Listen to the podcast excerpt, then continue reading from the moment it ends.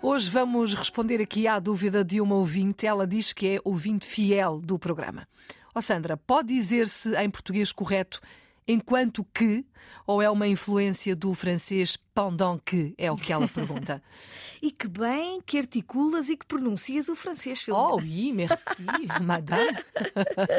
Sabes que eu, eu, sou daquela geração em que o francês uh, se, se, dava nas, nas escolas, exatamente, não é? Mais exatamente. até do que o inglês. Mais e, portanto, eu sou da geração francês. Uh, e, e, eu portanto, estudei francês também. Ainda tive assim uns aninhos de francês, mas pronto, já passou.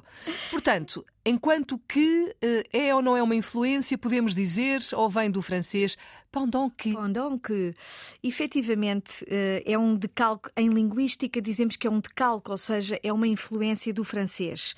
E de facto, Filomena, nós não precisamos em português daquela partícula que.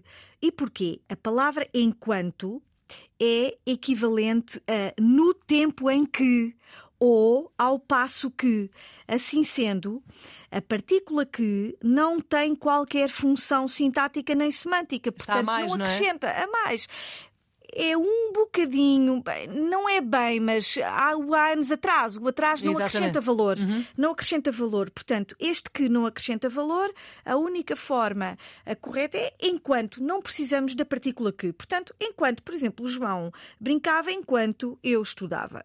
Pronto, está explicado. Mais simples era impossível.